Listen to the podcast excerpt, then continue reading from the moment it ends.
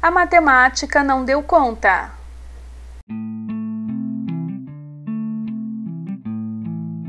Problemas. As pessoas do vilarejo de Betsaida costumavam procurar o menino bom de contas.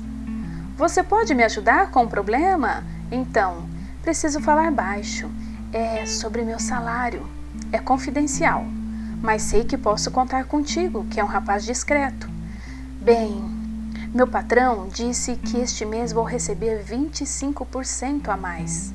Eu recebi 40 denários no mês passado. Estou muito ansioso para saber quanto vou receber este mês. Vai receber 50 denários, senhor. Opa, que notícia boa, menino! Vou correndo encomendar uma túnica nova. Naquela época, o primeiro século depois de Cristo, crianças pobres de classe social baixa não conseguiam estudar. O motivo mais comum era a necessidade de começar a trabalhar desde pequeno. O menino tinha aprendido a ler e a fazer contas com um tio-avô. Quando viajava para Galiléia, procurava ensinar tudo o que sabia aos sobrinhos netos. Ensinava a ler e a escrever, cálculo simples e raciocínio lógico. Também contava histórias do judaísmo, lia os livros da lei e as profecias do Antigo Testamento. Além de ensinar os números e as operações simples, como adição, subtração, multiplicação e divisão, o tio-avô treinou o menino a resolver equações a partir de situações diárias, o que rendeu a ele a boa fama com a matemática. Resolver problemas para os outros era especialidade do menino. Na verdade, não eram bem problemas, ao pé da letra. As situações que o menino resolvia eram questões matemáticas, equações às quais ele tinha soluções na ponta da língua. Problema de verdade era o que ele tinha em casa. As contas com os números altos eram feitas só na praça, para os outros. Em casa, os números eram baixinhos, não passavam dos dedos de uma mão. Cinco pães, dois peixes, três ovos, uma botija de azeite, uma lamparina, um cômodo, três camas. Embora fosse consultado por sua habilidade em calcular, o menino não recebia nada além de uns poucos elogios. O dinheiro que havia em casa sequer dava para comprar meia dúzia de pães.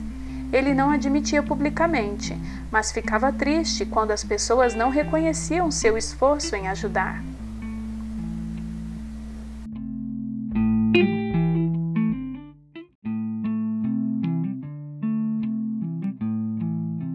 Dilemas. Filho, me ajude a sovar a massa.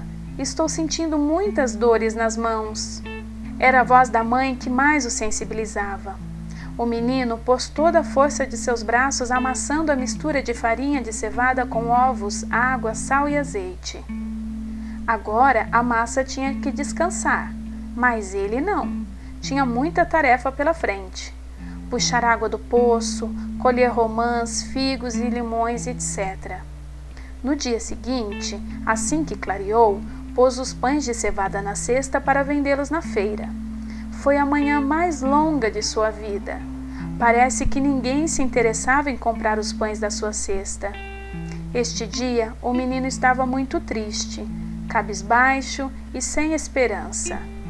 Depois de muito tempo, conseguiu vender sua mercadoria para um comprador que, além de moedas de prata, entregou-lhe um pergaminho. O comprador percebeu o desânimo do menino e pensou como era triste ver uma criança cansada sem ser de brincar. Não fique triste, não, menino, tenha fé, disse carinhosamente. O menino sorriu em agradecimento e guardou o rolinho na bolsa de pano um tipo de embornal que carregava no ombro. Foi para a praça, abriu o rolo e começou a ler. Era um manuscrito do livro do profeta Isaías. Talvez o rapaz que o presenteara fosse um escriba e tivesse ele próprio feito aquela cópia do capítulo 25. A leitura em voz alta de um verso que lhe chamou a atenção soou como uma oração. Pois tem sido protetor dos pobres, o defensor dos necessitados, um abrigo na tempestade e uma sombra no calor. Isaías capítulo 25, versículo 4. Quando soube que Jesus, que operava milagres, estava vindo de barco pelo mar da Galileia, todo o povoado se alvoroçou. Você soube que Jesus de Nazaré está vindo para Betsaida? Perguntou uma vizinha à mãe do menino. Ele é famoso por suas palestras, também faz milagres. Ouvi dizer que outro dia ressuscitou uma menina. Agora é a nossa vez de ver o espetáculo. Você não vai? A vizinha perguntava e respondia ao mesmo tempo, quase sem respirar. A mãe do menino estava atordoada demais com os problemas. Ah, sim, claro. Sei. Talvez, é, já. Daqui a pouco. Além da falta de dinheiro, da doença da sogra já idosa e do choro do caçula, os comentários dos vizinhos a perturbavam. Ajuda não recebia, mas ameaças de credores e comentários maldosos sobre o jeito espontâneo do filho mais velho eram constantes. A mãe do menino era uma mulher temente a Deus e seguia os preceitos do judaísmo Todos os dias ela orava por sua família, especialmente pelo menino, na faixa dos 12 anos. Senhor Deus, guarde a mente do meu menino de todo mal, ensina-me a corrigi-lo. E agradecia também pelos talentos que via nele. Obrigada pelo dom que deu ao meu menino. Qual criança na idade dele, até mesmo aquelas que vão à escola ou têm aulas particulares, são tão espertas com os números? Reconheço que todo o conhecimento vem do Senhor Deus. Apesar dos comentários envenenados, sentia-se orgulhosa por ter um filho alegre e espontâneo que cumpria seus afazeres com responsabilidade. De vez em quando, ele aparecia com pequenas esculturas de argila feitas com o barro branco que tirava da borda do balde de água que puxava do poço. Mamãe, olha os peixinhos que fiz para você eram gestos delicados em meio a tanto trabalho pesado. Agora ela sofria com dores nas articulações e não poderia trabalhar para sustentar a família. O menino entendeu tudo isso quando ela disse que não conseguia sovar a massa. O menino sentiu a tristeza que as crianças não deveriam sentir, o desalento da escassez, da pobreza, da incapacidade e do desprezo.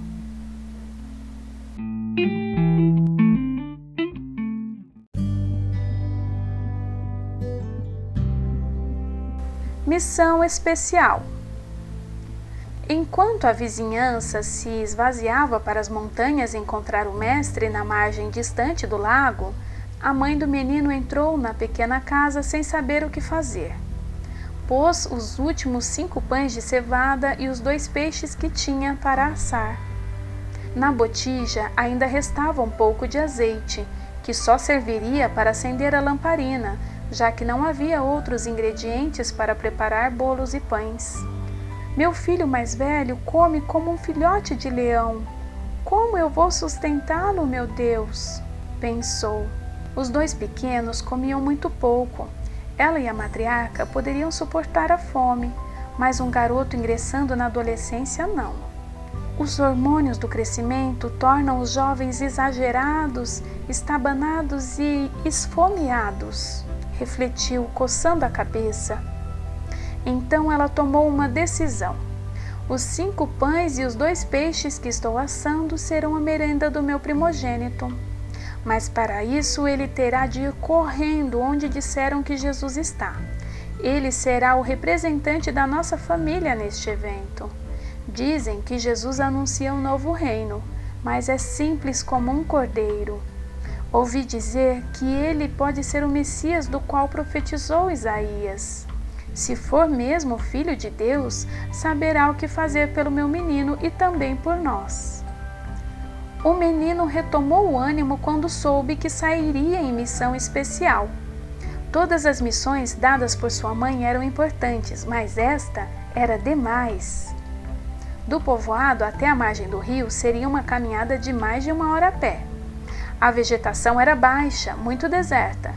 Sairia da periferia de Betsaida, onde ficava sua casa, atravessaria a estrada, passaria entre os campos de oliveira de uma fazenda e, depois de descer e subir algumas colinas, chegaria à montanha, que escondia uma pequena enseada onde Jesus aportaria com seu barco.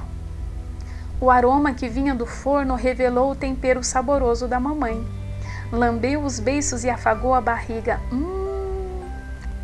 Os preparativos para encontrar Jesus o deixou empolgado e bem-humorado. Mamãe empilhou os peixes e os pães bem organizados em uma cesta pequena que cabia na sua bolsa de pano. Passou pelo corredor comprido entre as oliveiras e desejou colher azeitonas. Estou atrasado para o encontro com Jesus. Todo mundo já deve ter chegado lá, pensou rápido. Parou de pensar nas azeitonas e correu. Correu. Correu até tropeçar em uma pedra e lascar o tampo do dedão. Ai! Como muitas pessoas haviam passado pela mesma trilha, a poeira subiu e as pedras ficaram disfarçadas na terra. Outras trilhas haviam se formado em todas as colinas de Betsaida. Gente de todos os vilarejos próximos tiveram a mesma iniciativa de encontrar Jesus, mesmo que não houvesse nenhum encontro marcado. Ninguém perguntou a Jesus ou a seus discípulos se eles gostariam de ficar a sós aquela tarde, se precisavam de folga para meditar e descansar.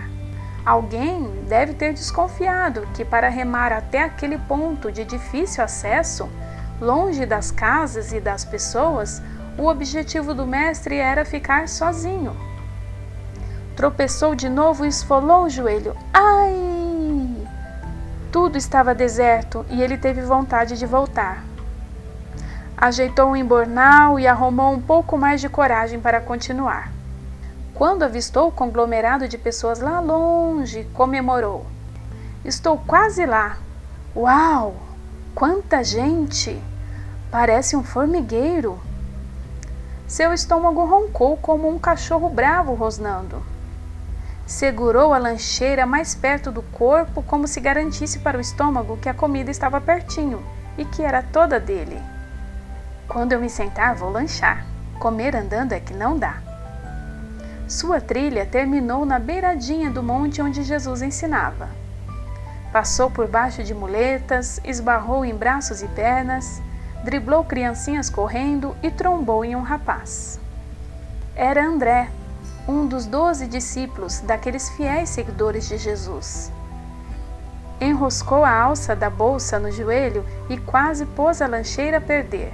Mas André o ajudou a se levantar, atrapalhado entre desculpas, obrigados e cuidados com o lanche. Embora a intenção do mestre fosse mesmo descansar quando foi aquele lugar distante, ele não fez sua vontade. O que fez foi receber bem as pessoas e teve pena delas, pois estavam ansiosas por vê-lo e ouvi-lo. Começou a explicar sobre o reino de Deus. Não se tratava de governo como eles estavam acostumados.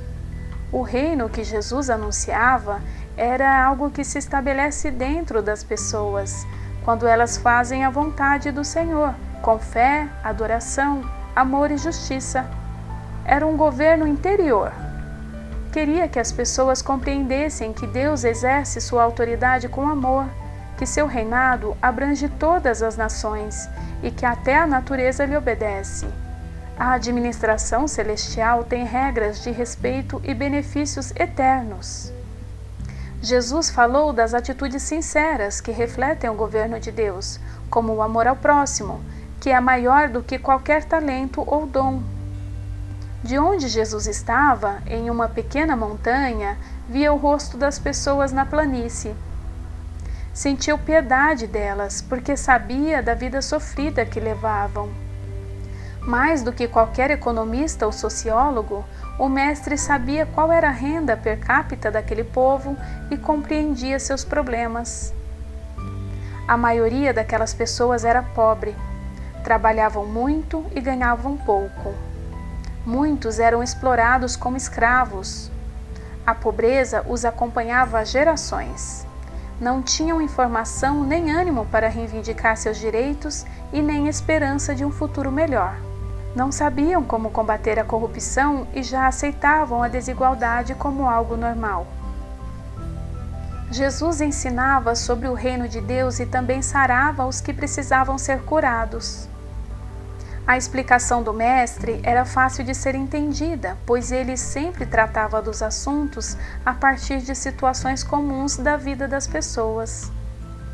Em cada frase de Jesus e em cada milagre que liberava, o menino ouvia seu coração bater mais forte. Esperança, esperança, esperança. Não era um sonho ou uma ilusão.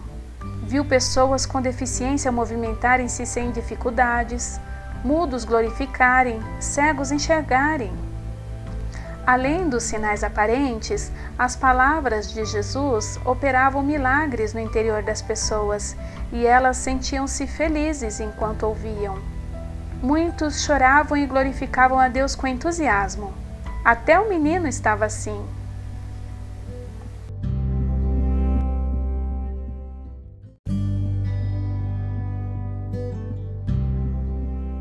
O maior piquenique da história.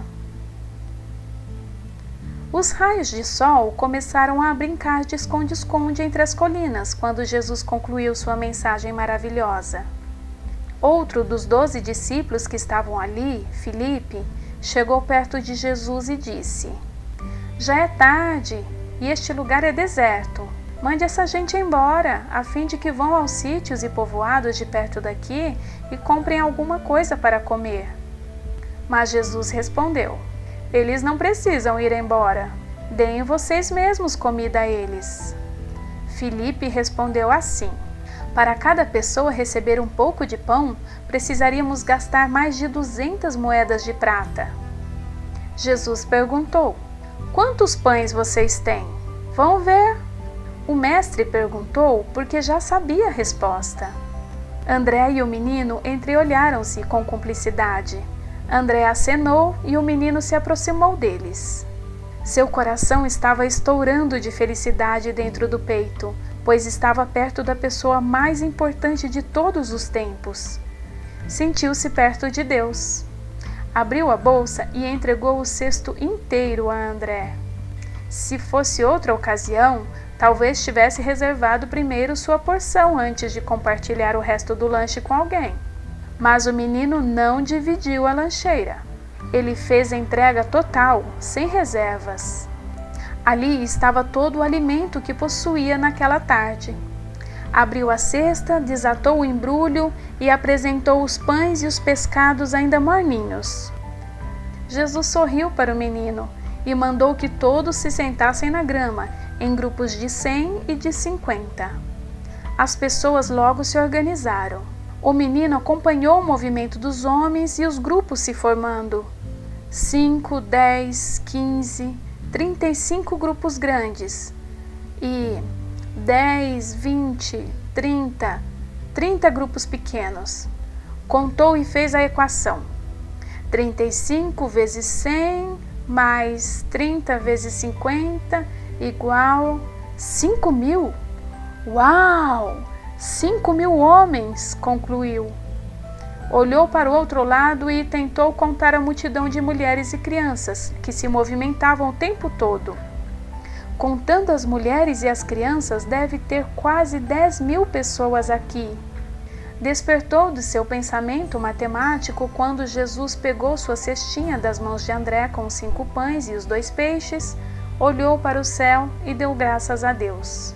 Esta era uma atitude costumeira de Jesus. Dar graças e compartilhar o alimento era uma atitude comum nos seus encontros. O menino sentiu o cheiro do lanche fresquinho e sorriu, lembrando-se do carinho com que a mãe preparou sua merenda. Será que Deus vai gostar do cheiro do lanche que a mamãe preparou? indagou-se. Quando os discípulos viram que Jesus aceitara a oferta do menino e iria oferecer comida ao povo, trataram de procurar vasilhas para servir o alimento. Voltaram com cestos que foram sendo cheios por Jesus com pedaços de pão e peixe. Enquanto o povo aceitava o alimento, Jesus ia repartindo e os discípulos saíam distribuindo. O pão da mamãe é mesmo uma delícia. E este peixe, então? Acho que vou repetir pensou, lambendo os lábios. Os discípulos passaram várias vezes servindo o alimento. Todos comeram e ficaram satisfeitos. O menino olhou em volta e viu muita gente sentada lanchando numa tarde agradável. Até parece um piquenique. Um piquenique gigante. Vou contar para a mamãe que todo mundo gostou da comida que ela fez. Quando as pessoas pararam de repetir o lanche porque estavam saciadas, Jesus pediu para recolherem tudo o que sobrara para que não houvesse desperdício de nada. Então os discípulos voltaram com cestos cheios de pedaços de pão e de peixe. Com certeza, outras pessoas também viajaram prevenidas, levando seu lanche particular em seus cestinhos. Mulheres com crianças costumam levar comida porque sabem que as crianças choram muito quando sentem fome. O fato é que no meio da multidão havia pelo menos doze pessoas com cestos, mas só o menino ofereceu o cesto cheio. É que ele estava tão sedento, tão faminto de esperança, que seu estômago ficou amortizado enquanto ouvia e ele pôde compartilhar, ou melhor, entregar sua lancheira inteira para Jesus e para a multidão. Enquanto ouvia Jesus, seus pés não doeram, o joelho esfolado não ardeu e nem a barriga roncou. Apenas sentiu esperança. Não se tem notícias do que foi feito com os doze cestos cheios de pão. Talvez seus donos, que haviam emprestados aos discípulos, retornaram para casa com elas cheias de pão e peixe. O menino que entregou sua lancheira cheia também foi muito abençoado, levando comida e esperança para compartilhar com a família. As pessoas começaram a tomar suas trilhas. O menino olhou para Jesus subindo para a parte mais alta do monte sozinho. Lembrou-se de um trecho do pergaminho que anunciava o Messias. Embora tivesse vontade de ficar ali mais tempo, sabia que a viagem de volta no entardecer poderia ser perigosa, por isso se apressou no compasso da multidão. Sorriu para André e acenou um tchau. Quero me tornar um ajudante de Jesus quando eu crescer. Será que minha mãe vai deixar? Falou consigo mesmo. No Monte Sião, o Senhor Todo-Poderoso vai dar um banquete para todos os povos do mundo. Nele haverá as melhores comidas e os vinhos mais finos. E ali ele acabará com a nuvem de tristeza e de choro que cobre todas as nações. Isaías 25, 6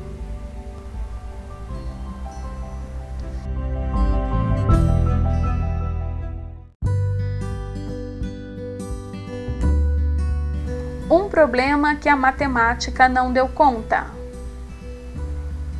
Quando chegou em casa, contou para a mãe tudo o que aconteceu, exceto os tombos no caminho. Afinal de contas, nem doíam mais mesmo. Mamãe, foi um piquenique gigante. Todo mundo comendo do seu lanche. Precisava ver. Eu comi tanto, tanto, que até fiquei com a barriga estufada. Fiquei amigo de um ajudante de Jesus e ele quem me apresentou ao Nazareno. Chama-se André. Mesmo sabendo que minha lancheira era tão pequena, acreditou que podia ser útil nas mãos do mestre. E olha só, mamãe! Ele tirou a cesta da bolsa. Ainda sobrou tanto lanche que eu trouxe a cesta cheia para vocês. Foi o próprio Jesus quem cortou pedaço por pedaço. Mamãe, Jesus operou um milagre que eu não sabia que existia: o da multiplicação. Veja só, cinco pães divididos por cinco mil. Se fossem só os homens, daria 0,0001 para cada pessoa, ou seja, uma partícula menor do que uma migalha. E não foram só cinco mil pessoas que estavam ali porque tinha parte das mulheres e das crianças. Na verdade, essa conta seria impossível. A mãe do menino ouviu com paciência seu relato afobado e parabenizou o filho. Que boas notícias você trouxe para nós, querido! O meu filho foi útil ao Cristo que havia de salvar o mundo. E ele operou o milagre que nós precisávamos para manter viva a nossa fé. Hoje, o que mais me preocupava era a falta de recursos, dinheiro, comida. Dormirei tranquila, pois estou certa que o Senhor está entre nós e que nada nos faltará. Eu creio sim, claro que creio, que Jesus de Nazaré é o Messias prometido, o Filho de Deus. Mamãe, também quero ser ajudante de Jesus, como o André. Você deixa? Posso? Ah, filhinho, ela sorriu encabulada. Claro que pode, mas para isso você precisa crescer mais um pouco. Você ainda é uma criança, não sabe se virar sozinho. Vamos combinar o seguinte: acompanharemos juntos os passos de Jesus até que você se torne um adulto. Aí você pode segui-lo para onde ele for e eu não vou lhe impedir. Prometo! Oba! Então tá combinado. Obrigado, mamãe. A conversa foi longa, mas ainda fizeram uma oração de agradecimento antes de dormir. O menino pediu para ficar com a lamparina acesa mais um pouquinho, pois queria ler de novo o manuscrito de Isaías. Foi então que contou sobre o presente que o estrangeiro lhe deu. Leu o seguinte trecho em voz alta para a mamãe: Naquele dia todos dirão: Ele é o nosso Deus. Nós pusemos a nossa esperança nele e ele nos salvou. Ele é o Senhor e nós confiamos nele. Vamos cantar e nos alegrar porque ele nos socorreu. Isaías capítulo 25, versículo 9.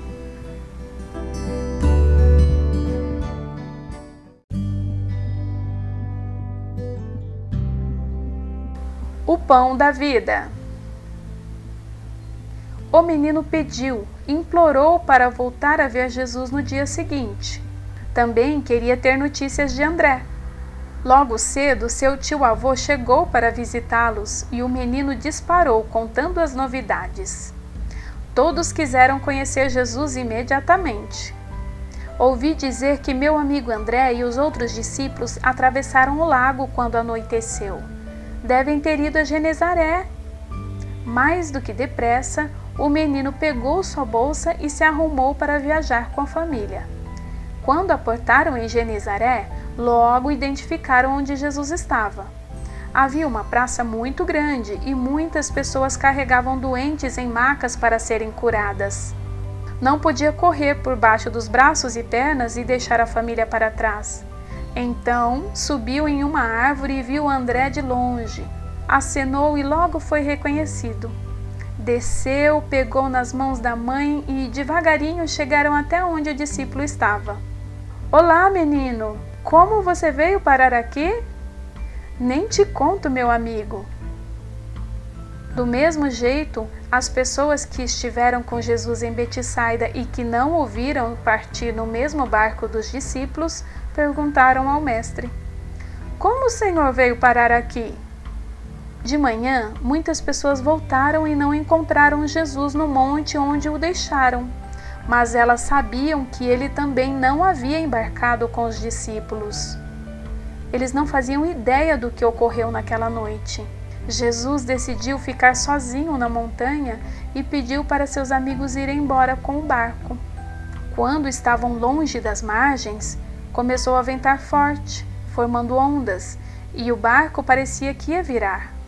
Quando clamaram por Jesus, viram o Mestre andando em cima do lago e as águas se acalmaram. Eles ficaram mais assustados vendo Jesus andar sobre a água do que com a tempestade. Eles pensaram que Jesus fosse um fantasma. Mas o Mestre disse: Não tenham medo, sou eu. Pedro, o irmão de André, criou coragem e viveu uma experiência fantástica quis ir ao encontro de Jesus andando sobre a água. O mestre disse: Vem, e Pedro deu alguns passos sobre o lago, como se estivesse em terra firme. Mas quando desviou os olhos de Jesus, quase afundou. Jesus ajudou Pedro a se equilibrar e ambos subiram no barco. Desembarcaram em Genezaré. Porém, Jesus não quis falar sobre a tempestade para aqueles curiosos respondeu a pergunta capciosa de outro jeito. Vocês estão me procurando porque comeram os pães e ficaram satisfeitos, e não porque entenderam os meus milagres. Não trabalhem a fim de conseguir a comida que se estraga, mas a fim de conseguir a comida que dura para a vida eterna. O Filho do Homem dará essa comida a vocês, porque Deus, o Pai, deu provas de que ele tem autoridade. O que é que Deus quer que a gente faça?